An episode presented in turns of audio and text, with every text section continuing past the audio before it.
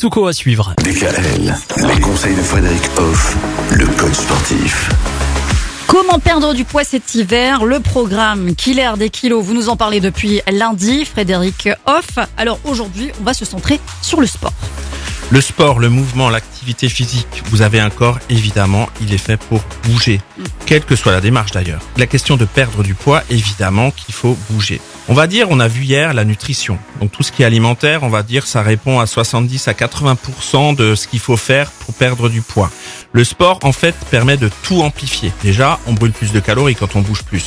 Donc ça, c'est déjà une donnée importante. Ensuite, tous les métabolismes, tout ce qui se passe dans le corps fonctionne mieux quand on bouge. Donc le sport doit être intégré à une démarche de perte de poids. Si vous engagez une démarche de nutrition uniquement, eh ben, vous allez louper les choses et vous allez même faciliter ce qu'on appelle par exemple l'effet yo-yo, puisqu'il suffit d'avoir un moment de démotivation pour quitter la démarche et du coup, ben, le corps, il se dit, bah, c'est tranquille, là. Allez, on repart dans l'autre sens, on prend du poids à nouveau. Et après, qu'est-ce qui se passe? On n'est plus bien, on est déprimé, c'est triste, puis on attend 3-4 ans avant de repartir sur une démarche. Et puis il y a les fontes euh, du muscle aussi quand on ne fait pas de sport. Et puis moi j'ai appris dernièrement d'ailleurs que euh, une personne euh, qui a un muscle plus important, même qui a un même poids qu'un autre par exemple, va pouvoir manger plus parce que son muscle aura besoin d'être nourri et donc pourra se permettre d'ingérer plus de calories et ça va pas la faire grossir.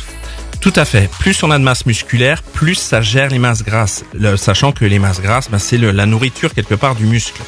Donc plus on a de muscle, moins on a de gras. Et donc plus on peut aussi ingérer des calories. Bon ça veut pas dire qu'il faut manger euh, Non, à non il faut pouvoir, hein, bien cohérent. évidemment. Mais Évidemment. voilà.